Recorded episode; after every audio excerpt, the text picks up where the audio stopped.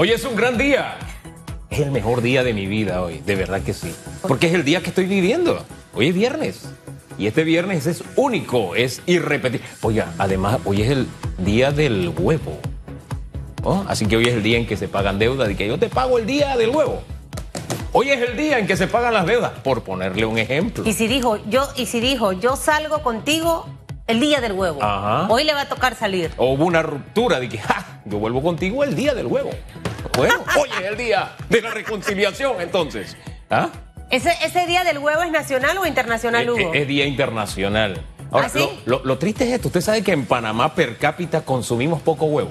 Y es la proteína más barata. O sea, ah, si, si tenemos una situación difícil, por eso es que le decimos siempre, mire la situación difícil desde fuera para que le encuentre una solución nueva, diferente. La proteína más accesible, de verdad, es el huevo. Es la carne de pollo, por ejemplo. Pero es que, bueno, no es que yo como X cosa, Y cosa, Z cosa o X cosa no me gusta. No, no, para que usted tire más su dinero, hoy le recordamos eso. Es la proteína más accesible a todos. Y qué rico sabe el huevo. Usted puede ser creativo con el huevo, hacer lo que sea con el huevo. Usted está muy emocionado con este día, Hugo. Espero que no sea su día. No, si es mi día, le dije que hoy es mi día, estoy disfrutando mi día. ¿Cuál es el problema? No Sea me seria. pecar.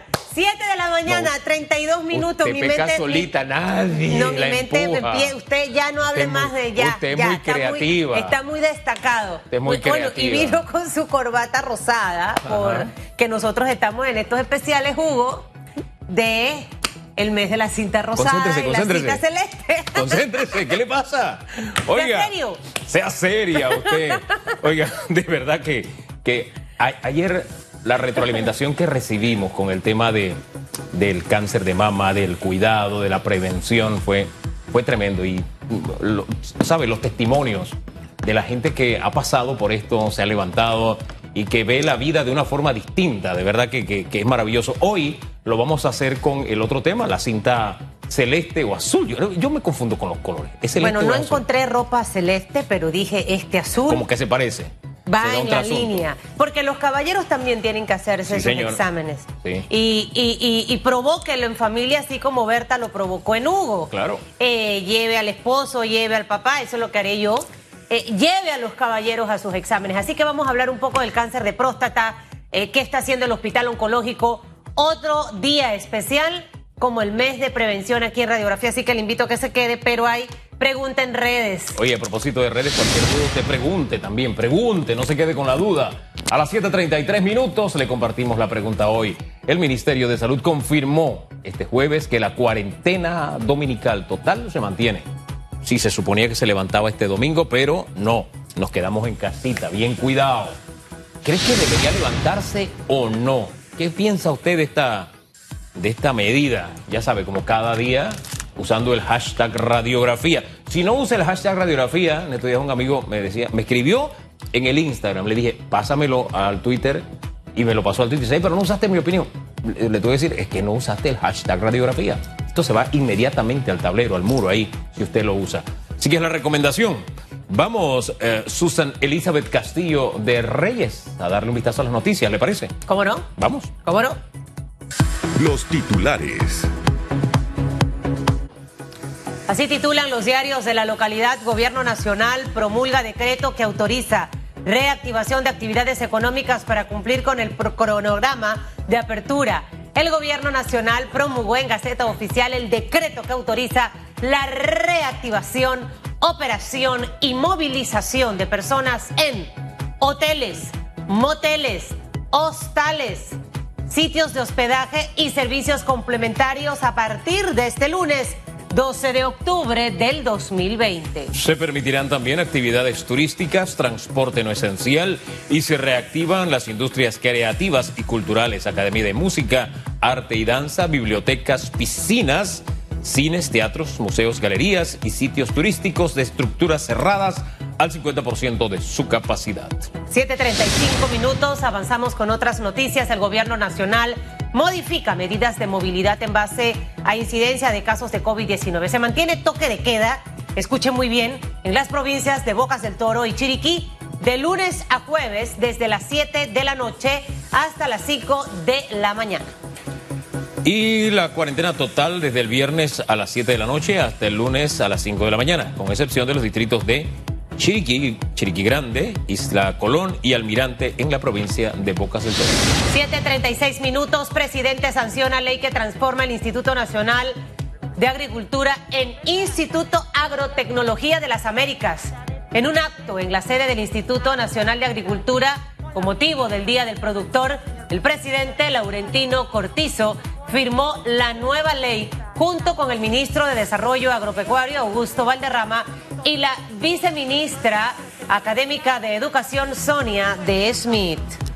Sigue diciendo la información que la ley que transforma, moderniza y reorganiza el Instituto Nacional de Agricultura y lo convierte en Instituto Técnico Superior de Agrotecnología de las Américas. 7.36 minutos, vamos con notas de carácter internacional. Donald Trump reanudaría sus compromisos públicos a partir de mañana sábado. Donald Trump podría reanudar sus compromisos públicos, eso lo dijo ayer el médico de la Casa Blanca. Sigue diciendo la información que el mandatario estadounidense respondió extremadamente bien al tratamiento contra la COVID-19. Hasta aquí los titulares. Los titulares.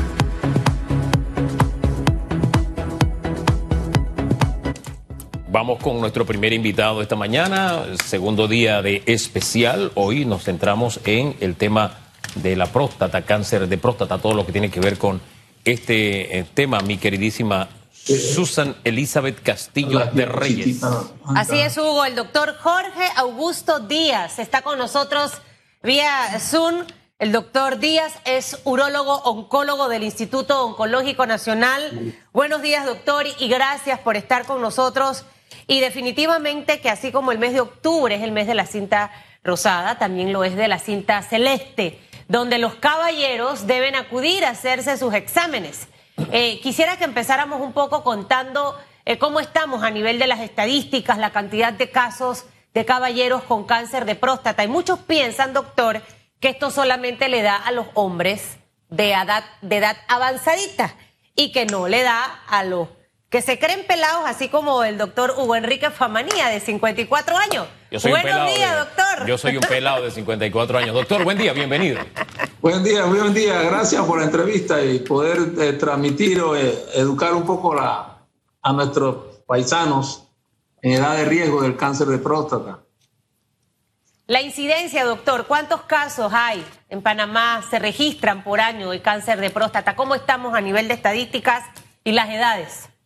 Bueno, las la estadísticas están en alrededor de 70 casos por cada 100 mil habitantes. En nuestro país, eh, aproximadamente diagnosticamos alrededor de mil casos por año y ah, y son tratados especialmente pues, en los hospitales eh, eh, más importantes del país y en nuestra institución, como es un hospital de referencia, pues se mandan los casos más, eh, más complicados. la edad de riesgo importante es alrededor de los 55, 60 años, pero hemos tenido casos en bajo porcentaje, alrededor de los 40, inclusive hasta más temprano, el más joven que tenemos registrado acá es de 38 años. Eh, doctor, el cáncer de próstata, entre los diferentes padecimientos de cáncer eh, del hombre, eh, ¿qué lugar ocupa? Bueno, por sexo, el hombre, pues, la glándula prostática ocupa el primer lugar. El en incidencia, sí pero eh, vemos las estadísticas nuestras y vemos cómo el cáncer de próstata es el que menos letalidad tiene. Es decir, el cáncer de próstata deja vivir más a la persona comparado con un cáncer de mama o un cáncer cervicuterino o un cáncer de pulmón. Entonces, esto es un cáncer muy prevalente, da oportunidad a tratarlo y a extender la vida de esa persona aun cuando no tengamos eh, tratamientos curativos. Así que eh, es un cáncer es un poquito noble, pues esto, en ese sentido. ¿Esa baja letalidad a qué se debe? Bueno, eh, la baja letalidad es de que la gran proporción de cáncer de próstata es de baja malignidad. Cuando hablamos de baja malignidad es de que los pacientes, esto, eh, para que progrese el cáncer, eh, lleva muchos años y da oportunidad que se haga diagnóstico temprano. No es lo mismo como el cáncer de pulmón o el de colon cuando la persona eh, tiene la tos o, tiene eh, el puto con sangre o defeca sangre, es porque son enfermedades ya que están eh, avanzadas y eso pues a la hora que hace uno el diagnóstico, pues un diagnóstico ya un poco tardío. Pareciera que con, con esto que usted nos comenta, los caballeros están acudiendo temprano hacerse sus exámenes, doctor. O sea, esa detección temprana de esta enfermedad ayuda a que los números en cuanto a la mortalidad sean eh, inferiores a otros tipos de cáncer. Eso es lo primero. Y lo segundo, que allí mismito me pega esta respuesta de cuán importante es hacerse el examen eh, de sangre, el PCA, o visitar al urólogo y que sea el tacto. Bueno, eh, por suerte, creo, en mi experiencia aquí, los años que llevo, el hombre panameño eh, ha tomado conciencia, o sea, de, ellos tienen muy en mente de que la enfermedad prostática y el cáncer sobre todo es una enfermedad real y que es frecuente en nuestro medio, ya que nuestro país se destaca en las estadísticas internacionales ¿verdad? Por, por una incidencia mayor que otros países vecinos. Eh, eso pues conlleva todo lo que traemos nosotros de genética eh, y ser eh, un país pues que todo el mundo sabe que es un país de crisol de razas. Entonces, todo eso influye en que la incidencia de cáncer en nuestro país sea alta comparativamente con otros países. doctor, la, la prueba de PSA y el examen rectal, pues son, las, son los dos estudios básicos para poder nosotros llegar a un, a un diagnóstico temprano.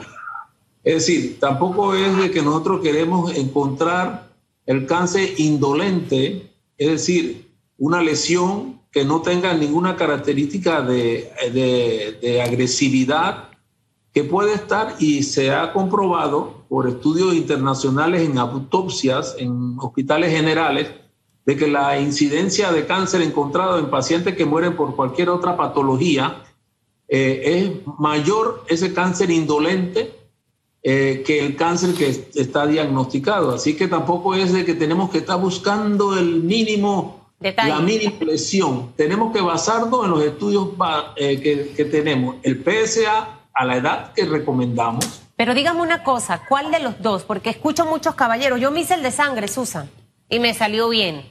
Eh, y quieren obviar el otro examen. O sea, debe hacerse los dos o puede hacerse uno. O por la edad cambia, varía el PCA a cierta edad. Estoy inventando, doctor, usted es el especialista. Eh, porque muchos caballeros te dan esa respuesta de que se hicieron el de sangre en el laboratorio y le salió bien. Mire, siempre cuando uno tiene un paciente enfrente, eh, dice, el paciente le pregunta a uno, ¿Usted qué haría, doctor? ¿Qué haría usted si fuera, fuera yo? ¿Qué haría usted si fuera su papá? Yo le digo a todos los hombres de Panamá que los dos estudios, los pilares del diagnóstico del cáncer de próstata están en el examen de PSA y en el examen rectal. Cada uno tiene una sensibilidad y una especificidad, es decir, que cada uno tiene una fuerza diagnóstica eh, eh, en el cáncer de próstata. Por ejemplo, si yo tengo un muchacho de 40, digo muchacho, pero un, hombre joven, 40 años, alrededor de 45, 40, e, ese, por lo general, un hombre de esa edad, el, tacto rectal no es un, no es un examen eh, obligatorio el tacto rectal en una persona de esa edad eh, sería optativo, sería cuestión de decisión entre médico-paciente.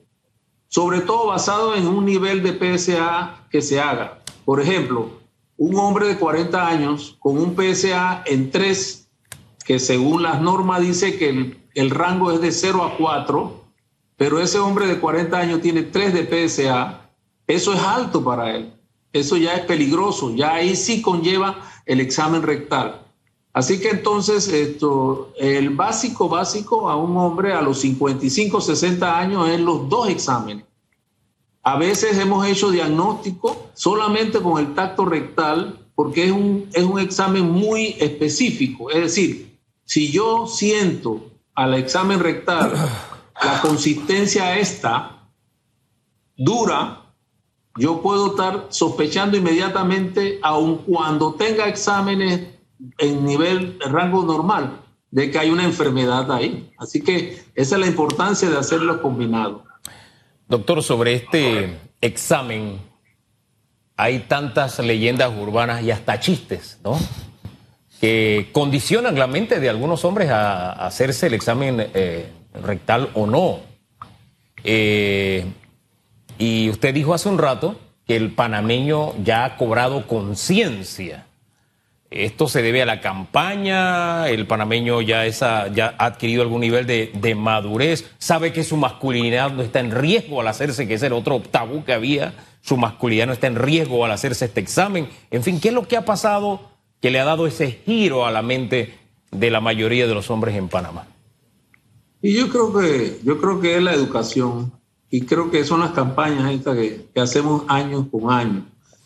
La experiencia nuestra desde años atrás, estamos hablando de 15 años, 10 años, en aquí en el Instituto Oncológico, eh, cuando nuestro querido licenciado Sean Ho, en paz de cáncer, oh, sí. eh, uno de los grandes de Fundar Cáncer, eh, él era un un hombre que confiaba mucho en lo que era la salud masculina y los exámenes. Él, él promovía las campañas estas que hacíamos a veces, que usted veía en la fila de pacientes eh, alrededor de la institución esperando el cupo para que fuera atendido. Pero en la práctica mundial se ha visto que este tipo de campañas no son tan efectivas porque eh, los diagnósticos a veces son difíciles, no es, no es fácil de que usted tenga el PSA y el examen y decir que 2 más 2 es 4. No, hay muchas variaciones en, en, el diagnóstico que uno tiene que tener y evaluar y seguirlo. Entonces las campañas como que no daban el fruto. Ya nosotros consideramos que es esto lo que da fruto. La educación, la educación general, eh, la eh, eh, a nivel de los centros de salud, de la eh, atención primaria, que es ahí donde tenemos que incidir más, que el médico nuestro, el médico general, que está capacitado para darle, hacer un diagnóstico, lo haga y nos refieran los pacientes posteriormente. Esto no es doloroso, o sea, el caballero no queda con ninguna secuela por ¿Usted por qué me pone esa cara, Hugo? ¿En serio? No, porque... No, es que usted no sabe que yo he conversado con caballeros, doctor. De verdad, y lo digo con mucho respeto. El hombre para mí es muy cobarde en muchas cosas. Se corta un dedo y no me pinches con una aguja, no, esto no me lo hagas. O sea, siento que la mujer es más valiente, hasta pare, sin, sin, tiene más, lo digo de verdad con mucho respeto a los caballeros. Por eso le hago esta pregunta. Me sumo, me sumo. No, no, es así, es así. Eh, ¿Esto le deja alguna secuela? O sea, ¿le va a quedar algún dolor? Eh, no sé, algo postraumático, va a cambiar su inclinación sexual luego de esto. Las preguntas que se hacen muchos jóvenes, y no tan jóvenes, hasta hombres de 50, 60 y 70 años con un montón de hijos y que ponen en duda su masculinidad. No, esto en realidad en términos generales no es molesto. La verdad que Después que la persona venga preparada mentalmente, es un estudio de segundos. Podemos demorar unos 5 a 10 segundos el examen, pero sí hay varias cosas. Mire, la, incidencia de, estenosis a nivel anal, eh, de anillos, eh, a nivel del ano eh, o del recto principalmente, a veces hace que nosotros al examen rectal tengamos que hacer una dilatación de ese anillo. Ah, imagínense el diámetro del dedo es más delgado que este, el diámetro del dedo, así que eso produce un dolor propio de una patología que tiene ahí, pero no es de la próstata. En otros casos, cuando hay procesos inflamatorios de la próstata, que es muy frecuente la prostatitis crónica o aguda, eso también es dolorosa, el tacto rectal. Pero quitando esa patología, esas dos patologías que yo le menciono, el tacto es un, estudio que no tiene ningún efecto mental o psicológico en el hombre. Eh, después que él vaya preparado mentalmente a un estudio que es beneficioso para él. Sí. ¿Sabe que lo escuchaba, doctor? Y revivía, porque yo solamente he tenido una experiencia y decía que de una forma muy irresponsable, si no es por mi esposa, este año no hubiera hecho la prueba a los 54 años. Este, yo creo que depende también del médico. Ella eligió una doctora, me eligió una uróloga, mi esposa, y la doctora me estaba hablando y de pronto me dice ya. Eso no duró ni cinco segundos, eso fue una cosa... ¿No te diste cuenta? No me di cuenta. Fue... O sea, más era lo que yo llevaba en mente que la precondición o el prejuicio que lo que realmente sucedió, ¿no? Y son unos segundos donde se invierte por la vida. De verdad que merece la pena entonces que, se caigan todos esos tabúes. Y al final, doctor, el hombre quedó con una sonrisa en su rostro porque cumplió. Que eso es lo importante. Le salió bien su examen. Así que muchísimas gracias, eh, doctor, por habernos acompañado esta mañana. El doctor Jorge Augusto Díaz, urólogo oncólogo del Instituto Oncológico de Panamá. Me gusta su backing. Sí, sí, ¿eh? O sea, cuando uno vaya a hablar con los, con, los muchachos allá que están padeciendo cáncer, uno le dice, oye, mira esta belleza donde te trajeron. Y de verdad que el verde les, les ayuda, ¿no? Ese verdor que hay ahí atrás. Pero en fin, doctor, gracias, buen día. Gracias a ustedes. Él está a las faldas de Lancón, son las 7.52. Flor está con nosotros, buen día, Flor.